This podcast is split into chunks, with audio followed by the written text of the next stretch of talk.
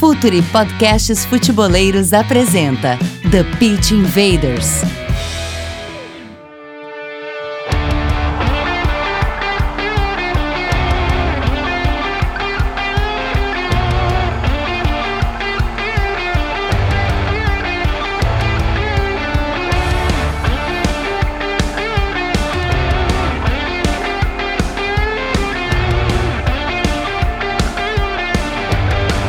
Olá, futeboleiros! Olá, futeboleiras! Futre, podcasts futeboleiros, apresenta The Pitch Invaders, episódio 116.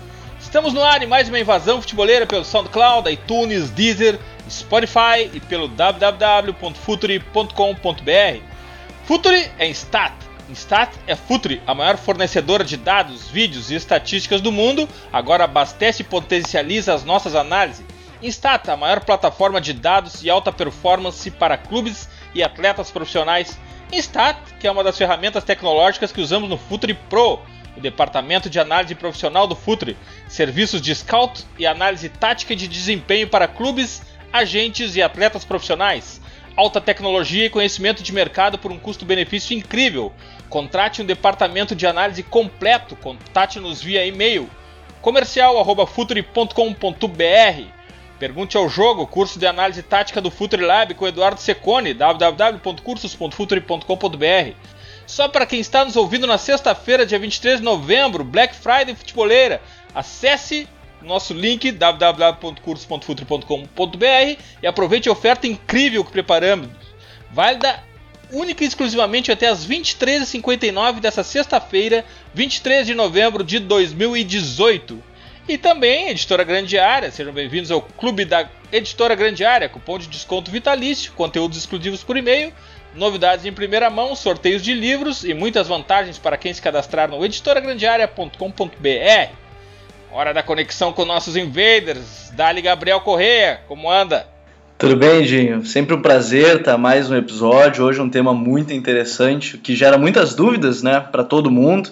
É, eu tenho muitas perguntas para fazer para os nossos convidados hoje, então assim é um tema muito interessante que tem mostrado que apesar da gente falar muito de campo e bola, o futebol ele tem tantas é, nuances, tem tantos segmentos que tem muito TPI para a gente fazer. Hoje é um dos tantos temas interessantes que a gente vai falar. É, né, Gabriel? E uma das coisas que a gente sempre faz por aqui é trazer convidados que nos ensinem sobre o tema. E hoje vamos falar sobre dinheiro, economia e negócios, então a gente tem a obrigação de trazer quem entenda. Portanto, bem-vindo ao Futre, Rodrigo Capello, jornalista especializado no tema, colaborador dos canais Sport TV e das rádios CBN e Globo. Olá, Rodrigo. Olá, olá para todo mundo. Bom dia, boa tarde, boa noite, dependendo de quando você estiver ouvindo esse podcast. Estamos aí. Ale, o outro convidado que tem muito a nos ensinar aqui, a gente está pronto para aprender, é César Grafietti. Tá falando direto de Milão, economista, consultor de gestão e finanças do esporte. Olá, César. Olá, pessoal. Valeu, Eduardo. Obrigado pelo convite. É um prazer falar com vocês, falar com o Rodrigo, como sempre. Eu acho que a gente vai ter um bom bate-papo aqui hoje. Então, vamos, vamos ver isso agora, então. Vamos lá, Invaders. Vamos atrás do dinheiro.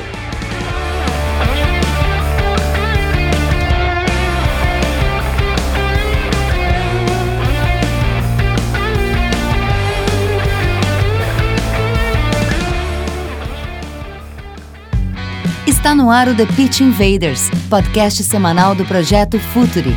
Cultura, análise e informação, com a profundidade que o futeboleiro merece.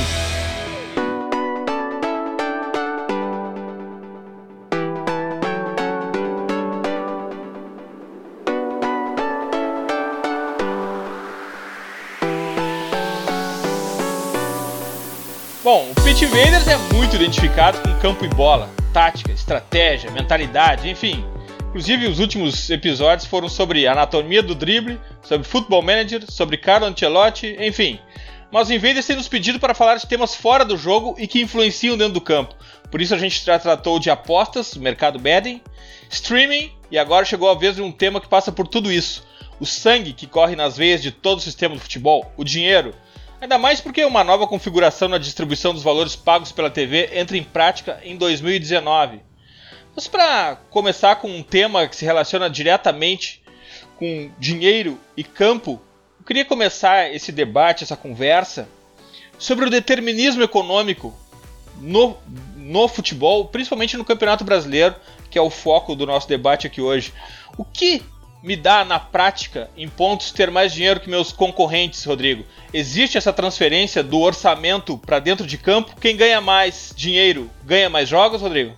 Ah, sem dúvida. É claro que eh, em determinados momentos, então quando o Flamengo não consegue tal título que a torcida está esperando, sempre aparece um monte de gente dizendo ah, não, não tem influência, o dinheiro não é tudo, o dinheiro não é tudo. Mas quando você abre a tabela do, do Brasileirão, você encontra lá na, na, parte superior o Palmeiras em primeiro lugar, o Flamengo em segundo, o Internacional em terceiro, e são os clubes de maior orçamento. Você não está vendo lá em cima nem o, uh, o Esporte, nem o Vitória, nem o Bahia, né? E esses clubes estão lá embaixo lutando pelo rebaixamento. Você vai à final da Copa do Brasil, você encontra o Cruzeiro, que é um clube que tem uma folha salarial absurdamente alta, uh, disputando contra um Corinthians, antes disso contra Flamengo e Palmeiras, são sempre os mais ricos que estão na frente. E a mesma coisa se repete no futebol europeu. Né? Você não vê é, os pequenos orçamentos da Europa disputando semifinal, final de Liga dos Campeões. Em geral, chega sempre Barcelona, Real Madrid, é, Bayern de Munique são os clubes mais ricos, tendo o Manchester United ali como uma, uma exceção, porque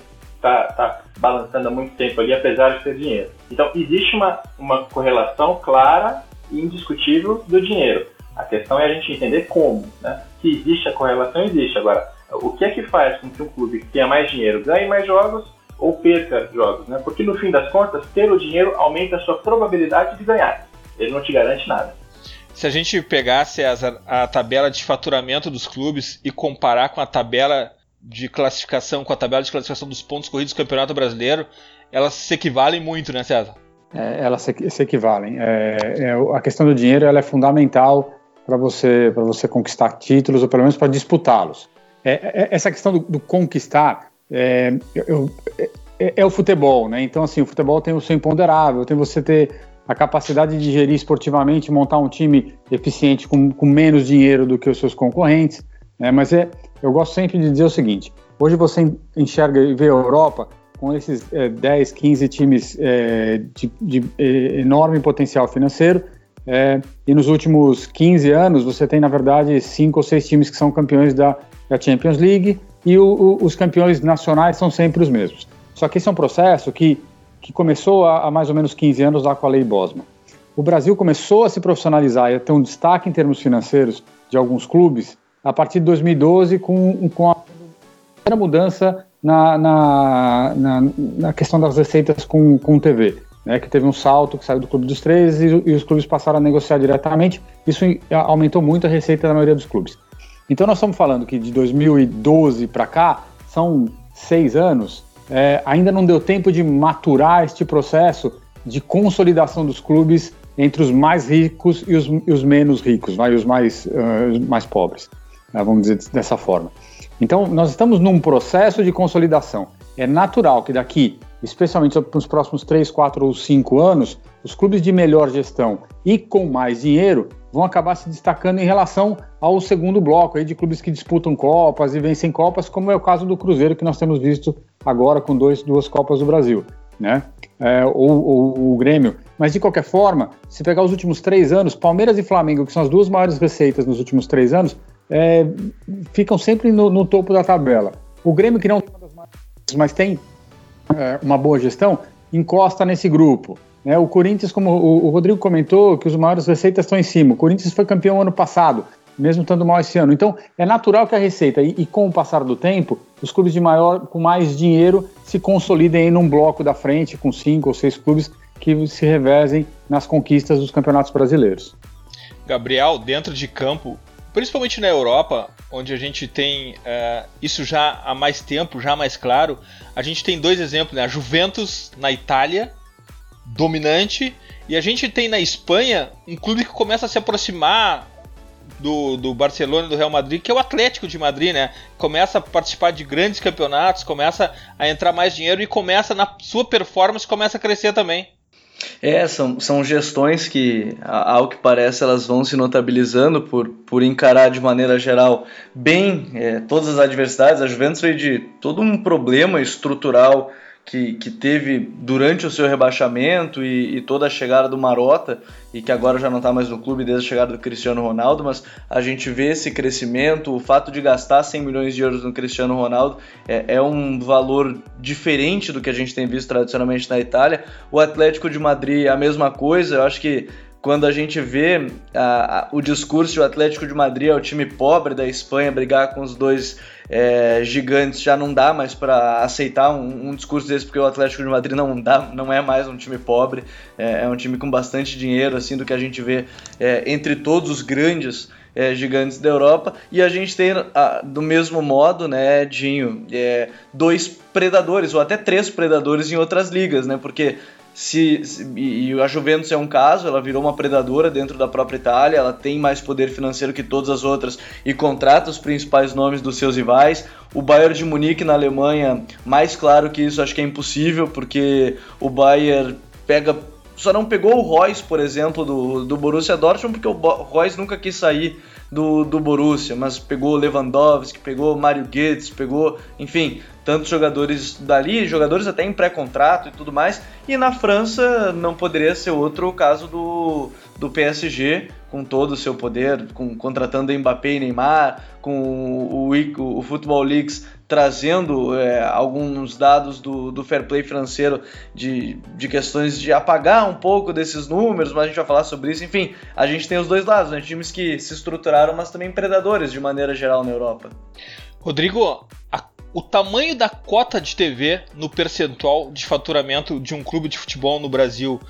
Como é que fica isso? Qual é o percentual? Qual é o impacto disso? Qual é o impacto do dinheiro da TV no faturamento do clube?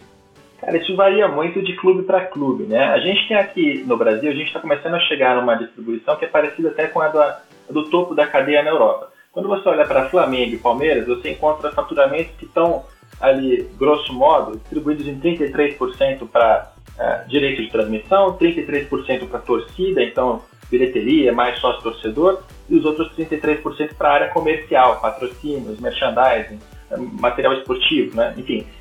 Tem essa boa, essa boa distribuição nos negócios de Flamengo, uh, Palmeiras, Corinthians, mas quando você olha mais para baixo, nos clubes que têm menos faturamento, aí sim você tem uma dependência da televisão, em que 60%, 70% da receita vem da televisão.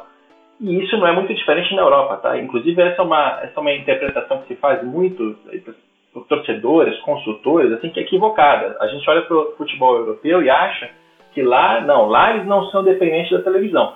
De maneira alguma, também são. O Real Madrid, o Barcelona, o Manchester United, eles têm distribuições diferentes e saudáveis entre essas três áreas de faturamento: patrocínios, é, match day, como eles chamam, né? O que, eu estou chamando de torcida aqui no Brasil, para eles é o match day, é o dia do jogo, todas as receitas é, que vêm do estádio e também a televisão. Mas quando você olha para a parte de baixo, dos clubes mais pobres na Inglaterra, na, na, Espanha, na Itália, na França, na Alemanha, todos eles têm ali esse mesmo, essa mesma dependência da verba da televisão.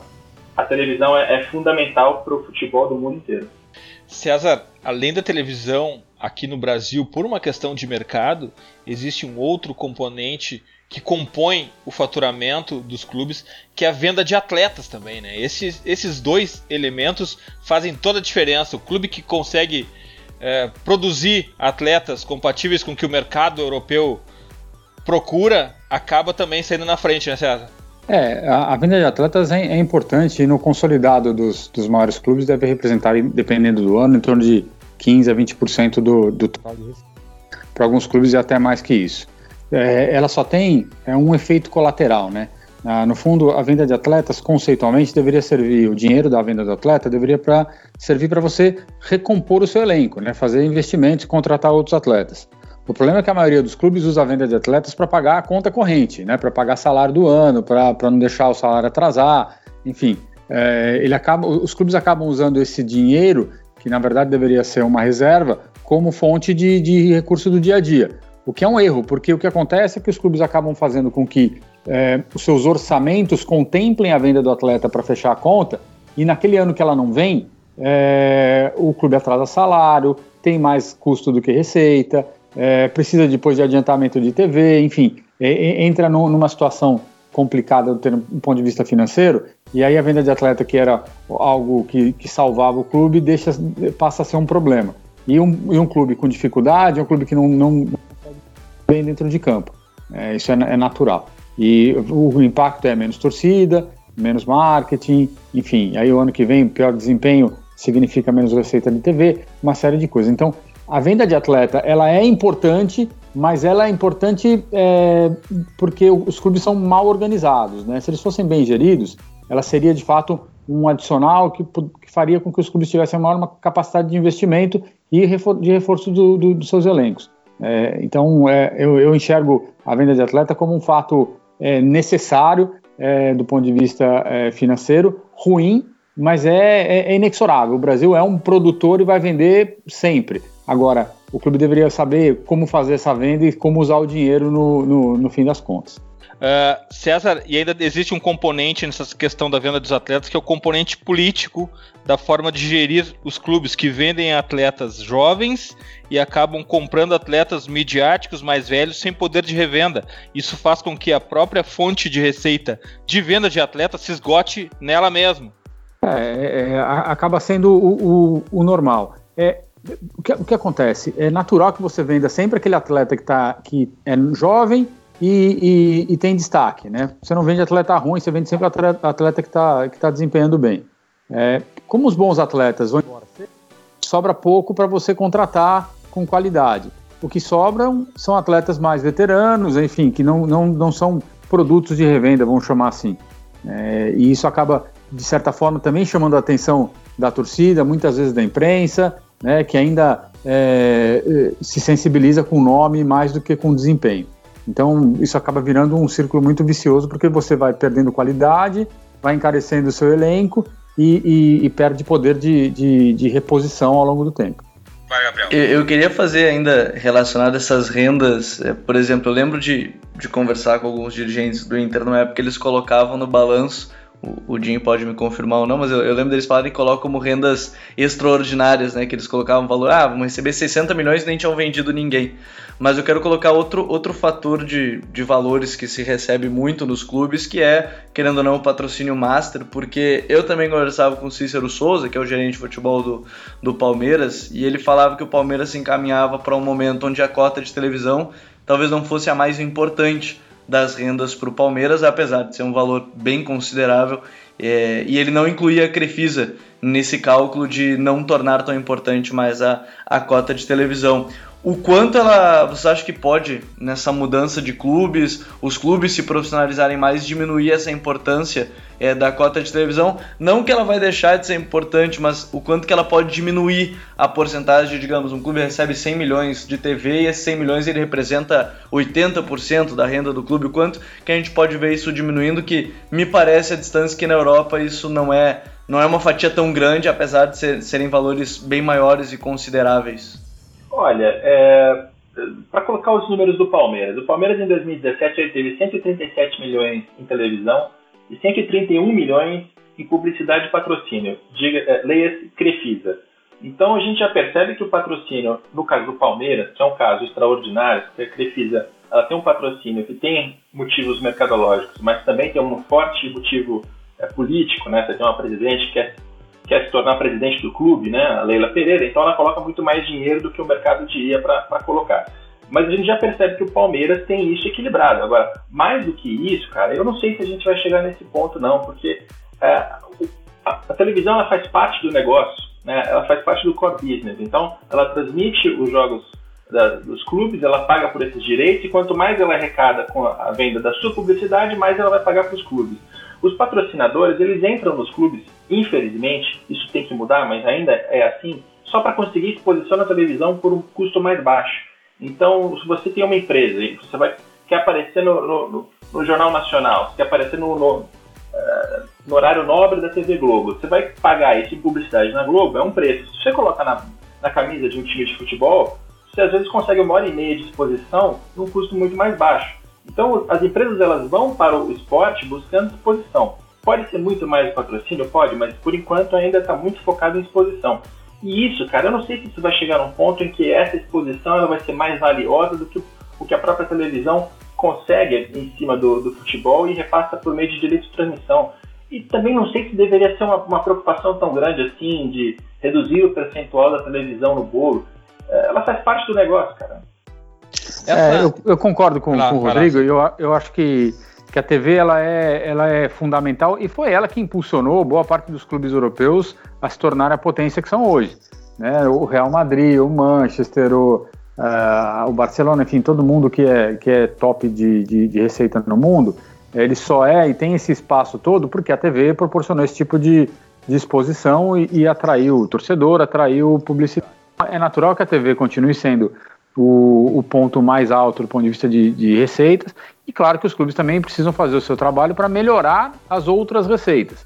Mas assim, aí quando você olha, você tem que comparar isso com a situação do próprio país. Né? Um país que vem com dificuldade financeira, com recessão, a economia não funciona. Como é que você vai aumentar a sua receita de bilheteria? E aí o que acontece é que todo mundo cai de pau, né? Se você aumentar o ingresso de 50 para 60, já todo mundo cai de pau dizendo que você está elitizando o estádio. Né? É, como é que você vai atrair patrocinador quando está todo mundo cortando budget de investimento publicitário? Então, assim, vai voltar, vai demorar e isso vem, vem a reboque da, do, da, da, recuperação econômica do país aí ao longo do, dos próximos, sei lá quantos anos. É, por isso, inclusive, a televisão é, um, é, uma âncora importante, né? Porque é uma receita e um contrato de longo prazo que garante, pelo menos, pelo menos uma perspectiva de fluxo de caixa bastante razoável no tempo. É, esse discurso do, da elitização dos estádios é um, é um debate importante, é um debate que se dá nos estados do Brasil, nos estados da Inglaterra, nos estados do mundo inteiro, mas geralmente ele vem acompanhado do, do, do pedido de jogadores mais caros ainda, né? Se pede para baixar o ingresso e se pede jogadores mais caros. Essa é uma conta muito difícil de fechar. Mas agora em 2019 a gente vai encarar uma nova configuração da distribuição de, de renda da TV para os clubes de futebol no Brasil. Eu queria saber de vocês, vou começar pelo César, qual o impacto disso, não só apenas uh, do valor, mas da forma de pagamento dessa nova configuração do, do, do dinheiro da TV, César. Tá, vamos lá. Acho que só, só cabe uma, uma explicação breve, e aí o Rodrigo me corrige se eu estiver falando alguma besteira aqui no, no na, na, explicação. É, até, até agora, 2018, você tinha duas divisões básicas em termos de receita. Tá? Um, um, percentual. Primeiro, os clubes faziam o seu contrato direto com, com, a, com a retransmissora, com a TV Globo. Então, um pacote era o pacote que tinha TV fechada, TV aberta, publicidade, direito internacional de transmissão, e um outro pacote era um pacote de pay-per-view, né, que era distribuído no valor, no valor total do pacote, distribuído ali percentualmente entre os clubes. A partir do ano que vem, você tem uma outra configuração. TV aberta e TV fechada, ela vai ter uma divisão, tem um, um valor é, definido de 1 bilhão e 100, que vai ser dividido em três formas de pagamento. É, 40% vai ser dividido entre os 20 clubes da Série A, é, 30% de acordo com a quantidade de jogos que vão sendo transmitidos ao longo do campeonato, e outros 30% em, é, conforme o desempenho. Então, do primeiro ao décimo sexto, você vai ter uma escadinha aqui onde o primeiro recebe mais, o décimo sexto recebe menos. Então, de certa forma, é, do ponto de vista de, de é, equilíbrio, parece uma divisão um pouco mais equilibrada. É, aí você tem lá as placas de publicidade dos estados que foram feitos, dois contratos. Flamengo e Corinthians fizeram contratos individuais e vão receber 12 milhões cada um. Os outros fizeram é, em conjunto e cada um recebe 6 milhões. Então você já tem uma pequena diferença aqui. É, e aí sobrou o pay-per-view. Né? O pay-per-view é um pacote de mais ou menos 650 milhões de reais é, que vai ter uma distribuição baseada em duas alternativas, né? ou uma pesquisa entre os assinantes é, do, do, do pay-per-view, ou uma grande pesquisa nacional de torcedores. Né? O que, isso significa? Hoje tem uma, esse valor é distribuído por uma pesquisa em nove capitais, né? o que faz com que, por exemplo, os times do, do Rio Grande do Sul e de Minas tenham um percentual do bolo aí na casa de 7% do total que é distribuído.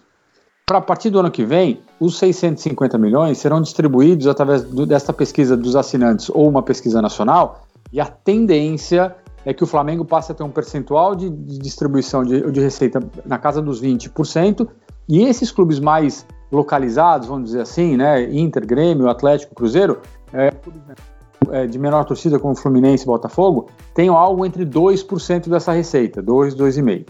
Então significa que para estes, para alguns clubes a receita vai diminuir, para outros a receita vai aumentar.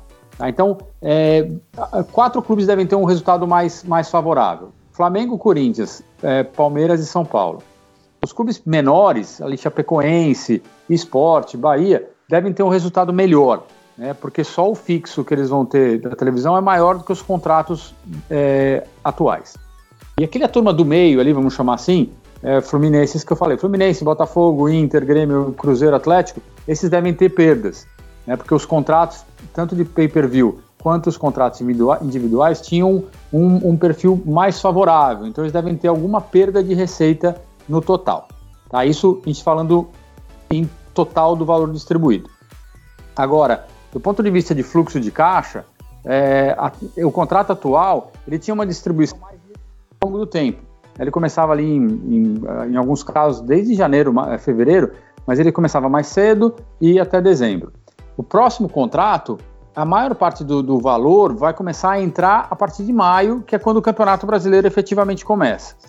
E aí, só 60% do valor da TV aberta e fechada é, entra só no segundo semestre, porque você tem que medir a quantidade de jogos que vão sendo é, apresentados na TV e paga no mês seguinte.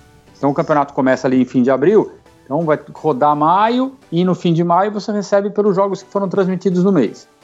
E, e, é, e na sequência, né, jogou junho, você recebe no fim do mês quantos jogos foram transmitidos e 30% do valor total você recebe só em dezembro, depois de terminar o campeonato. Então, o que significa isso? Os clubes que tinham mais dinheiro ao longo de todo o ano, não um percentual, um valor mais ou menos fixo ao longo do ano, passam a ter uma concentração de recebimento no segundo semestre, que vai fazer com que o primeiro semestre dele muito pressionado. É, por mais que tenha havido algum ajuste aqui de recebimento da, da parte fixa, mas ainda assim será bastante pressionado. Então, se os clubes já têm dificuldade em pagar salários com a condição atual, a tendência é que se não tiver um corte de custos profundo, vai ter muito clube com dificuldade no primeiro semestre. E aí, Rodrigo, o que, que tu prevê para o primeiro ano dessa nova configuração? Muita dificuldade de adaptação? Cara, o César ele já fez ali, é, ele já pincelou muito bem qual é o cenário. O que, a gente, o que eu tenho para acrescentar em relação a isso é, primeiro, é, os clubes eles têm uma, uma dinâmica no seu dia a dia que vai ter que ser mudada. Até agora, como eles tinham 100% da cota garantidos, ou seja, eu sou o Vasco, eu sou o Botafogo, eu sou o Fluminense, eu negocio minha cota com a, com a Globo, a Globo me paga 60 milhões de reais pelo Campeonato Brasileiro e eu tenho certeza que eu vou receber esses 60 na temporada que vem. Eu vou até o banco, preciso de dinheiro para pagar meus salários, vou até o banco digo ao banco, olha, me empresta 60 milhões e fica tranquilo, porque se eu não, não te pagar, se eu não honrar com minha palavra, está aqui dada como garantia a receita da televisão. O banco empresta, cobra sua taxa de juros uh, e, e, a operação funciona. Então os clubes no começo do ano, eles usam muito uh, desses anteci dessas antecipações, né? Ao contrário do que as pessoas pensam, não é a Globo que chega para os clubes e entrega o dinheiro antecipadamente. Isso é feito triangulando com o banco. Né? e usa esse dinheiro para pagar suas despesas no começo do semestre, no começo da temporada. Quando você entra no novo modelo em que 40% do valor é fixo e os outros, os outros 60% são variáveis, você não tem mais aquele dinheiro para antecipar. E você não tem mais como chegar ao banco e dizer, me empresta 60 milhões, mas fica tranquilo porque eu vou ser campeão. Ainda mais no caso do Botafogo, do Fluminense e do Vasco. Né? Uh, então, não tem mais como fazer essas antecipações de verba. E isso vai fechar uma, uma, uma torneira que é um, é um vício do futebol brasileiro de muito tempo, de sempre viver é, antecipando viver da, das cotas que vem lá do ano seguinte, ou até mais do que isso. Os clubes vão ter que mudar de mentalidade, de maneira de administrar seu dinheiro, forçados por essa, essa mudança no fluxo de caixa. É, isso é, é muito grave, porque os clubes não estão preparados para fazer isso. É bom lembrar, essa mudança está prevista desde 2016. Foi só em 2016 que eles fecharam esses contratos que vão valer entre 2019 e 2024. Então os clubes tiveram pelo menos três anos inteiros para se adaptar a esse fluxo de caixa. Mas eles não se ligaram no fluxo de caixa. Eles estavam preocupados é com a distribuição. Né? Todo mundo está muito preocupado se o Flamengo e o Corinthians vão ganhar mais que os outros. Mas não se preocuparam com a, com a, a maneira como o dinheiro entra no caixa. Uh, e aí, se a gente colocar, a gente está em novembro de 2018. Qual é o próximo passo? E eu vou citar de novo os três cariocas, porque são os casos mais graves, mas eles, é, esse mesmo exemplo vale para todos os clubes para qualquer clube que você torça. É, novembro, dezembro, esses clubes estão com salários atrasados, tá? O Fluminense está cinco meses sem pagar os seus jogadores, então você tem que arcar com isso. O Vasco e o Botafogo tomaram empréstimos no banco, antecipando aquilo que poderiam de cota de Brasileirão de 2019 para conseguir pagar esses salários atrasados de 2018. Em dezembro, você vai ter que pagar 13º salário e férias. Então a sua folha salarial em dezembro é mais pesada do que nos outros meses. Os clubes fizeram economias para pagar isso? Não. Bom, o que, que eles faziam até então? Chega o começo da temporada seguinte, campeonato estadual, vem a verba do campeonato estadual, paga aquele, aquela folha salarial de dezembro que é mais pesada. Só que os clubes eles também já anteciparam as cotas dos estaduais, principalmente os três cariocas. Eles não têm dinheiro para receber pelo carioca de 2019. Vai tirar dinheiro de onde? O que, o que, eles fariam? Vamos antecipar do Brasileirão. Só que ele já foi antecipado e tem essa mudança de fluxo de caixa. Então percebe, os próximos oito meses do, dos clubes de ponta aqui no Brasil eh, são é, terríveis, terríveis. Assim, a, a gente está muito próximo de uma quebradeira feia de clubes de futebol aqui no Brasil. Algum que vocês viram se acostumou, se, se, não vou dizer que se acostumou porque vai começar ano que vem, mas estava tá pronto para se adaptar ou nenhum mesmo? Olha, o Flamengo e o, e o Palmeiras são dois clubes que, por terem mais fontes de receita, e eles têm crédito para receber no ano que vem. Então o Flamengo vendeu os jogadores e ele recebeu luva de televisão com agendamento de receber isso em 2019. Então o Flamengo tem crédito para receber. O Palmeiras tem uma patrocinadora que é muito grande que coloca um dinheiro desproporcional. Então esses dois clubes, por riqueza, vão sofrer menos, o que não quer dizer que não vão sofrer.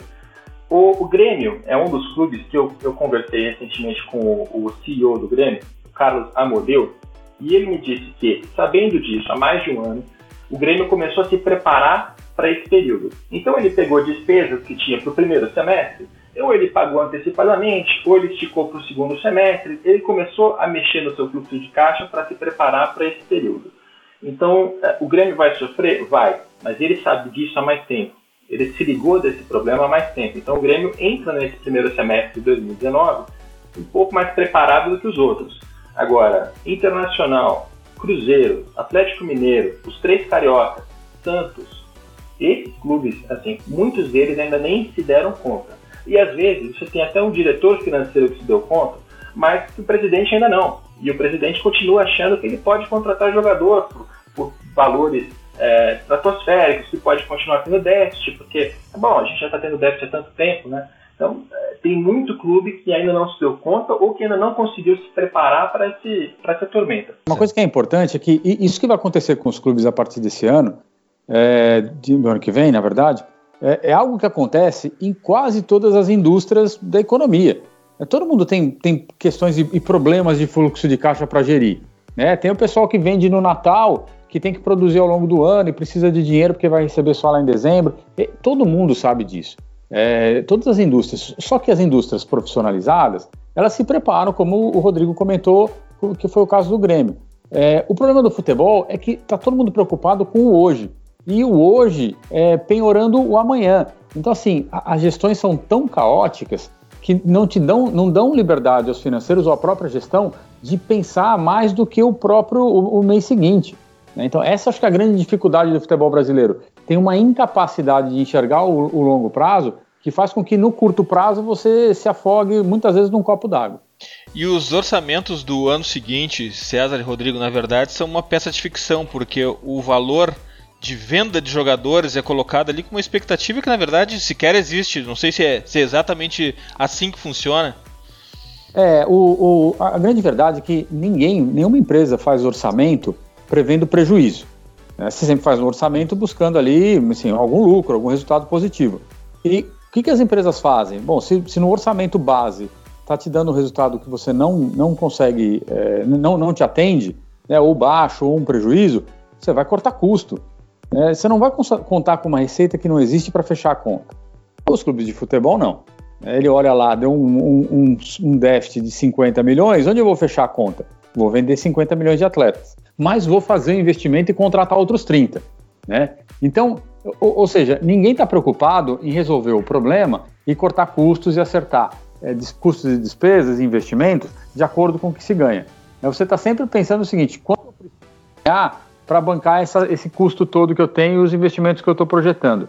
E aí, para fechar a conta, você diz que vai vender jogador. No ano que vende, é ótimo. O Internacional, no ano que caiu, vinha sempre de vender 50, 60, 70 milhões por ano. É, naquele ano ele vendeu muito pouco. Ele encerrou o ano com um prejuízo enorme e caiu para a Série B. É o que acontece. Né? Todo clube que vende demais, no ano que não consegue vender porque não tem atleta que chama a atenção, ele quebra. E aí quebrar é atrasar salário e é, é, é certeza. Se não caiu para a Série B nesse ano, vai no ano seguinte. Então, é, é, é, essa, a, a, os orçamentos, na maior parte dos casos, são enormes peças de ficção que são feitas só para para dirigente, para conselheiro bater palma e, e, aprovar a gestão lá no fim do ano. Deixa eu colocar um caso concreto, que eu, eu acho que fica mais divertido quando a gente fala de, de coisas novas. Né? Algo que foi ainda muito pouco divulgado foi o orçamento do Atlético Mineiro para 2019, que acabou de ser feito pela diretoria financeira. Eu tenho aqui a cópia, então aí vão alguns números. Né? O Atlético ele espera para 2019 uma receita de 305 milhões de reais. Tá? Aí ele tem as suas despesas e no fim das contas ele vai ter um superávit de 2 milhões e 600. Superávit é lucro, só que como são associações sem fins lucrativos, então a gente chama de superávit. O detalhe é, para conseguir chegar a esses 2 milhões e 600 de lucro, em que a conta fecha e sobra um pouquinho, que é o ideal de todo clube de futebol, o Atlético Mineiro está considerando que vai vender 70 milhões de reais em jogadores. Então, a realidade é, é o orçamento está negativo em quase 70 milhões. Aí o financeiro olha para aquilo e fala: bom, a única maneira de fechar é vendendo jogador. Coloca 70 milhões no orçamento. Quando isso não se realizar, e fatalmente não se realizará, não sei se nesse caso específico do Atlético de 2019, mas o fato é, a maior parte das vezes, essa previsão de venda de jogador não se realiza, porque não é uma, algo que você consegue prever com facilidade. É, se vai aparecer o jogador, se vai aparecer o comprador, se o cara vai é, pagar bem pelo jogador, quantos jogadores você vai vender, é muito difícil. E 70 milhões de reais é muito dinheiro. Né? Precisaria fazer uma grande venda de um belo atleta da base para um time de ponta na Europa para conseguir tirar esses 70 milhões. Quando faltar esse dinheiro, aí você tem prejuízo. A conta não fecha. Como é que você vai fechar essa conta? Fazendo dívida. Ou você vai deixar alguém sem receber, o que é péssimo, né?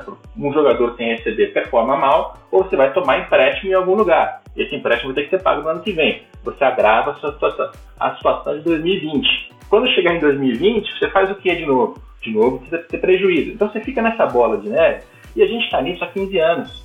É, os clubes eles vivem dessa maneira há 15 anos, pelo menos.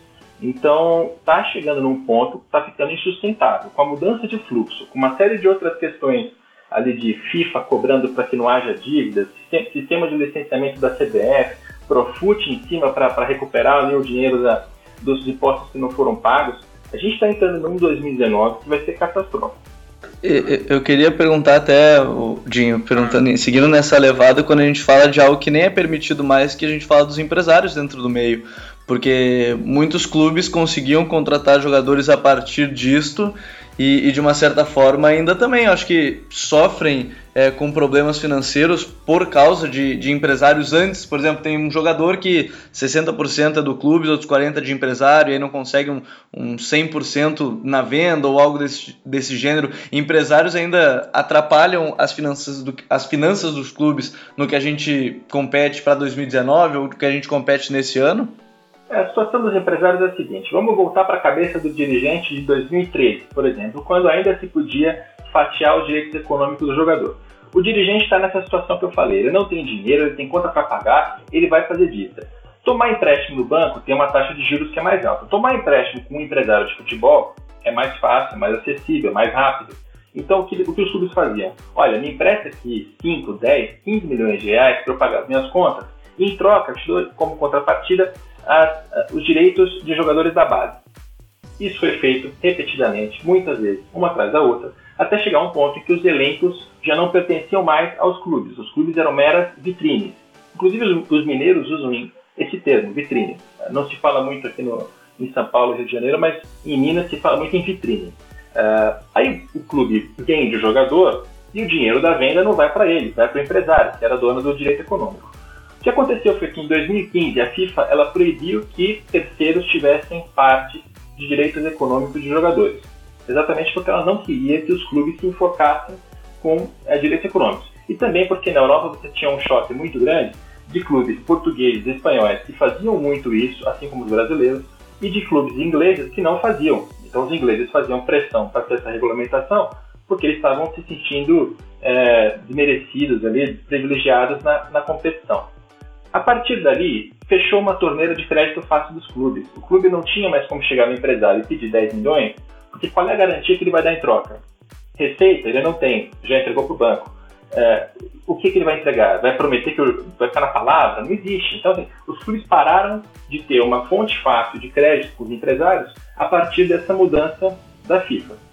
Isso acabou com os empresários? Tirou os empresários do jogo? Não. Eles continuam participando, só que eles ganham intermediação. Eles não ganham mais com base nos direitos econômicos, eles ganham com base nas intermediações que eles fazem. Então, é, eu, empresário, tenho tal jogador de tal clube, ajuda a fazer a transferência para um clube europeu, um percentual dessa, dessa venda vai para mim. Só que não mais naquele formato de direito econômico. O empresário continuou, quem perdeu o crédito foi o clube. E uma questão importante nessa equação toda, o salário do jogador. O salário do jogador, ele já foi afetado? Isso já chegou no, no salário do jogador, César? Não, ainda não. Né? Nos estudos que a gente faz, a gente vê que a, a, flor, a folha, de forma geral, ela não, ela não cai. O que alguns clubes fizeram foram ajustar suas folhas às suas realidades. Mas salário de atleta, é, talvez a gente não tenha mais aqueles mega salários, 500, 1 milhão por mês, até porque não tem atletas que que chamem a atenção para salários desse, de, de, dessa monta. Mas, é, de forma geral, um atleta de futebol ganha muito mais do que qualquer trabalhador é, médio no país. Né? Ainda são, são salários elevados. E também elevados, inclusive, em relação à realidade dos próprios clubes, né, Rodrigo? Pois é, pois é. E essa, essa bolha não vai estourar um atleta em primeiro lugar, vai ser o último a sofrer é, justamente porque ele é o quem faz a bola entrar dentro do gol, entendeu? É, é ele que, que faz a bola rolar, é ele que dá o título do clube, ele está na ponta ali, no topo da cadeia. Então, é, os clubes vão tentar cortar de todas as maneiras possíveis antes de cortar os atletas. Porque isso, a gente está falando aqui em clubes como se fosse uma coisa é, conjuntural, mas a realidade é a seguinte: o, o Flamengo e o Palmeiras estão contratando jogadores e estão pagando os salários que eles quiserem, porque eles têm dinheiro para isso por vários motivos, inclusive porque eles fizeram por merecer. Né? De maneiras diferentes, eles chegaram a essa situação financeira que eles têm hoje. É, você vai falar com, com o Corinthians, que está tendo dificuldades, com o São Paulo que tem dificuldades, eles também vão colocar o salário que for no jogador. Como é que você vai convencer é, esses clubes a gastar menos com o salário do jogador quando eles se prepararam para isso, eles estão numa posição é, privilegiada financeira e não existe sequer uma liga para conversar para que todo mundo sente na mesma mesa para falar sobre a, a, saúde do mercado como um todo. Isso não existe, isso não, não vai acontecer. Então, Vasco, Botafogo, é, Internacional, Cruzeiro, esses clubes vão ter cada vez mais dificuldade de competir e vão ter que segurar em algum ponto o tanto que eles pagam para os atletas e vão ver os outros disparando. É, a desigualdade financeira só vai aumentar daqui para frente. E só agora que os clubes intermediários vão se dar conta disso. É, eu acho que isso, isso vai acabar um pouco com aquela ideia de que nós temos 12 times grandes no, no país. Né? É, de certa forma, você vai ter uma concentração natural à medida em que os clubes de maior receita con conseguirem continuar pagando altos salários e pagando em dia, e os clubes de menor receita passarem a ter mais dificuldade é, em, em, em conseguir pagar salários mais altos. E a gente volta para o início da nossa conversa. O que isso vai fazer com que os clubes de maior receita tenham melhores elencos e tenham mais chance de ser campeão é, campeões. Né? Então, é, isso, é, isso é natural. Não dá para fugir muito da realidade que a gente vai ter uma concentração brasileiro, de certa forma. César, por que os clubes de futebol são tão refratários a uma administração, um gerenciamento profissional com pessoas que tenham conhecimento de mercado, conhecimento da área? O que, que falta para essas pessoas de elite no mercado entrarem nos clubes de futebol para começarem a gerenciar como devem ser orçamentos tão grandes? O, o, futebol é um bicho político, né? Então você tem eleição a cada três, quatro anos, ou até a cada dois em alguns clubes. É, o dirigente ele, ele, é eleito num ano, ele tem que fazer alguma coisa para dizer que o, que, o, que o, presidente anterior é, acabou com o clube. Ele passa um ano vendo o que, que ele vai fazer, o segundo ano tentando montar um time, um time razoável, né? Colocar a casa em dia, para no terceiro ano gastar o que for, porque ele precisa ser reeleito para mais três. É, e aí tem que agradar o conselheiro, tem que agradar o sócio e tudo mais. O, isso faz com que esses bichos políticos tenham uma dificuldade em conseguir atrair bons profissionais e, e, e se afastar.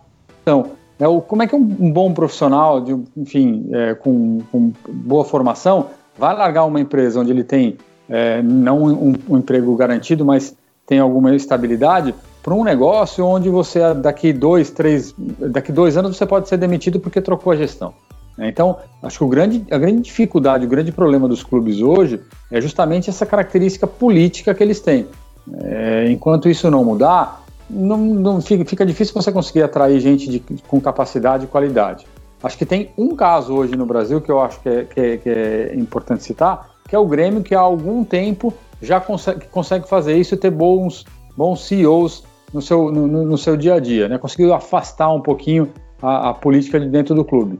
Mas é, é, um, é uma exceção que, se trocar a gestão, é, trocar o presidente porque é um outro grupo político, pode mudar tudo. Né? Então, você está sempre na corda bamba nesse sentido é uma sessão que ganhou a Libertadores. Se, se, o Grêmio não tivesse sido campeão da Libertadores, teria a, a estabilidade para trabalhar na, na, na, gestão? Eu duvido muito. É, o clube aqui no, no Brasil e no mundo, tá? Isso não é só uma coisa do futebol brasileiro. Ele é muito movido a resultado. E as pessoas têm uma impressão equivocada, na maioria das vezes, de que o clube que é campeão é bem administrado. O clube que está mal na tabela é mal administrado. Então, é, ela, ela não deixa o clube em paz, né? A gente está vendo um Fluminense cujo presidente, que tem um monte de defeitos e um monte de, de, é, incoerências, mas ele está tentando colocar o clube no lugar, no eixo, tem profissionais sérios trabalhando no Fluminense, mas ele, a, a, o, o, grupo político dele está recebendo mensagem com ameaça de morte, com foto de pistola, a, a sede amanhece fechada.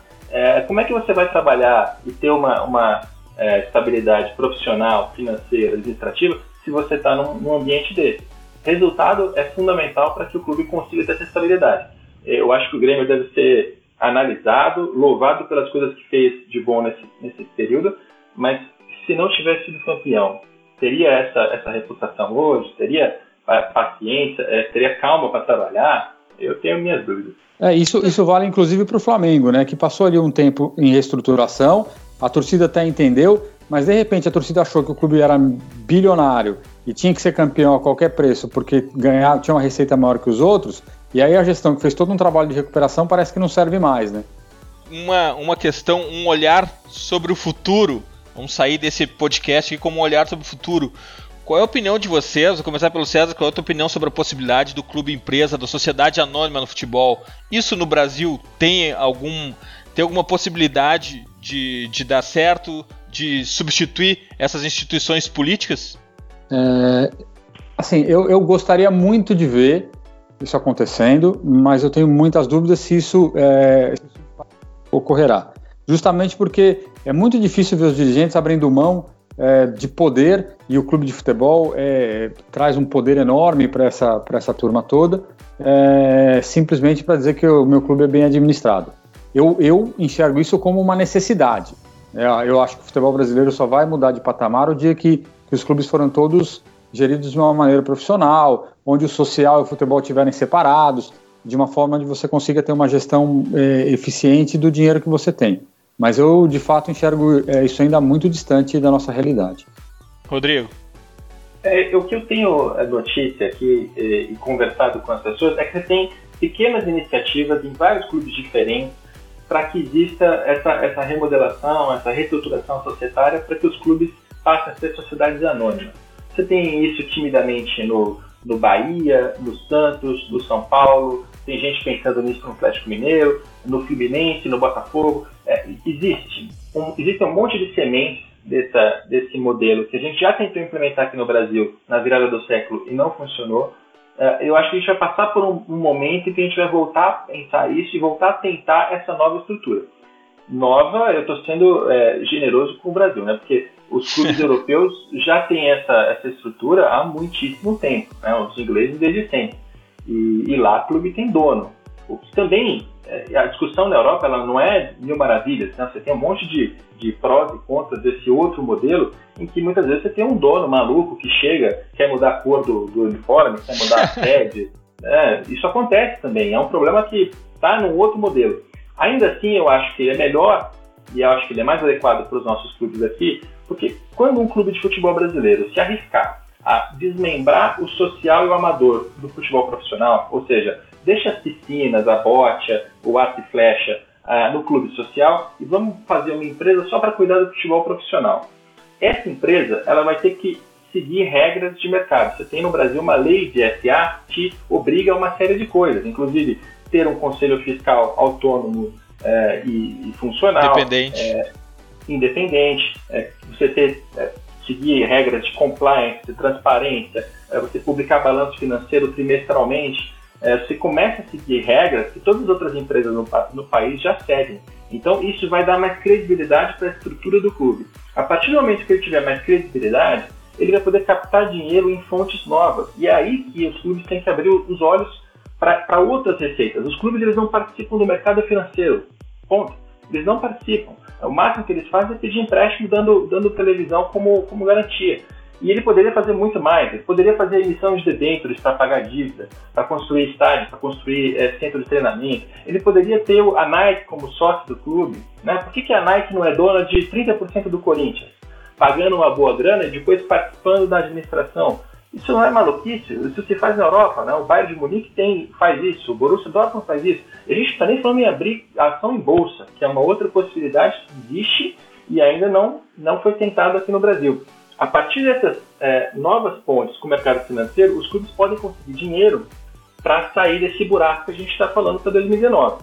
Então, falando de futuro, resumindo, a, a situação é, constrangedora e trágica dos clubes em 2019 mais essas pequenas sementes de clube empresa, acho que a gente vai ter uma mudança é, de, de paradigma no ano que vem.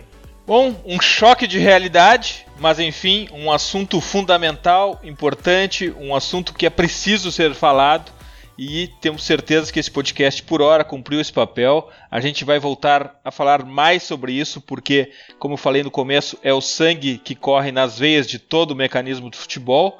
Mas agora é hora das nossas dicas futeboleiras. The Pitch Invaders apresenta Dicas Futeboleiras.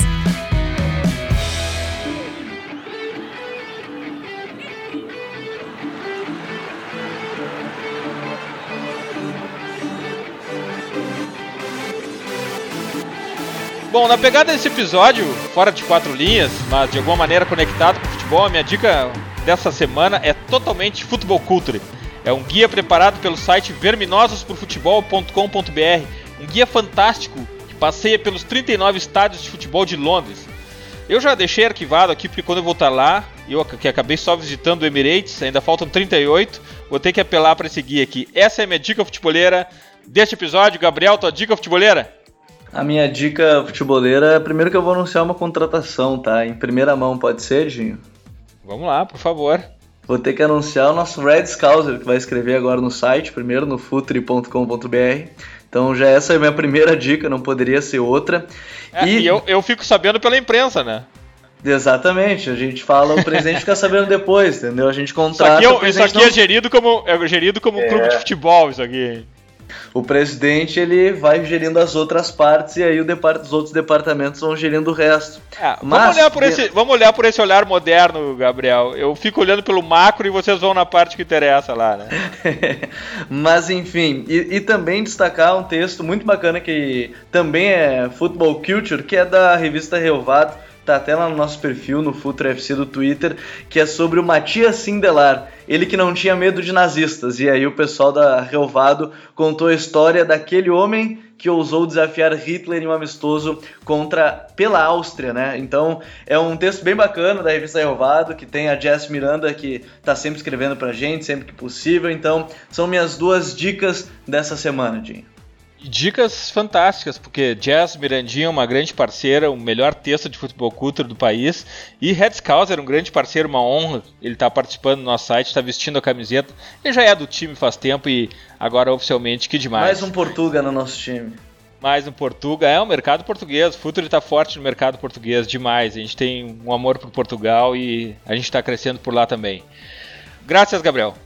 Valeu, Eduardo. Um prazerzão também o Rodrigo, o César. Aprendi demais aí com vocês num tema interessantíssimo que poderíamos falar de horas e horas, mas obrigado mais uma vez e até a próxima.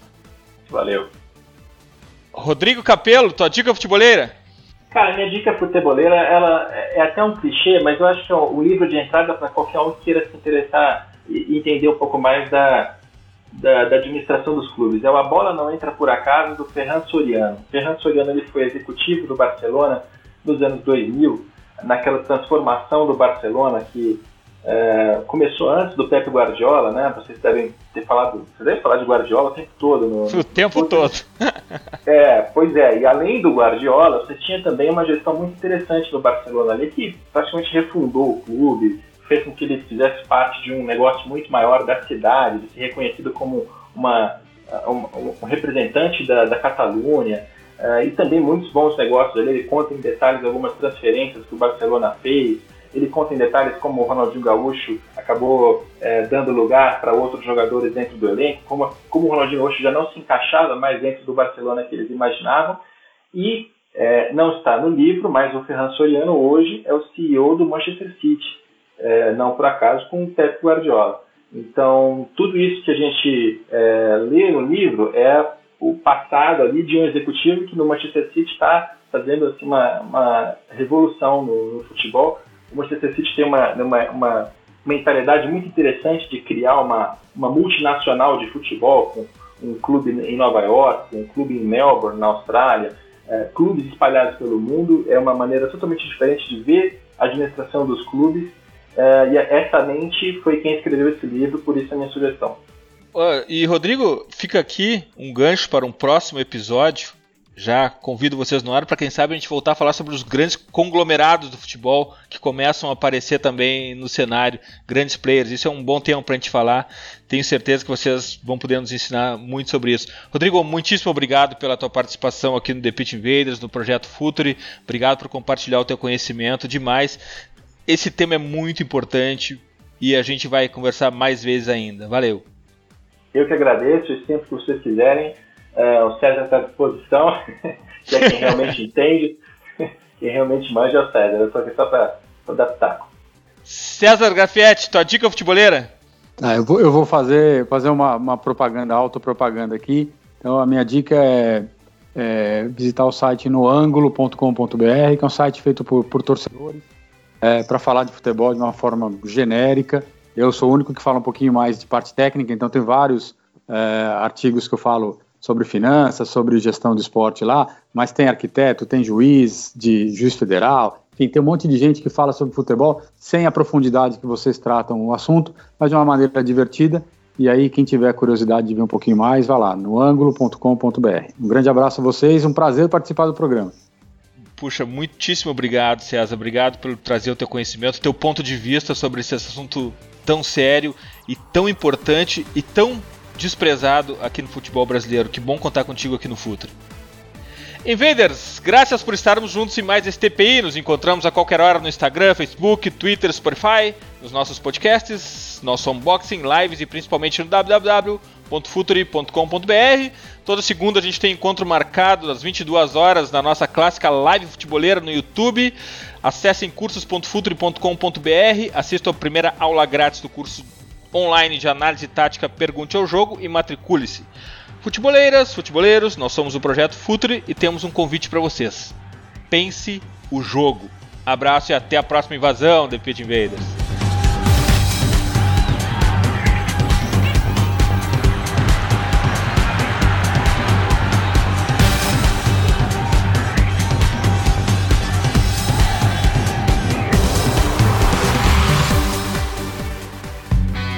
Projeto Futuri apresentou The Pitch Invaders. Acesse www.futuri.com.br. Pense o jogo.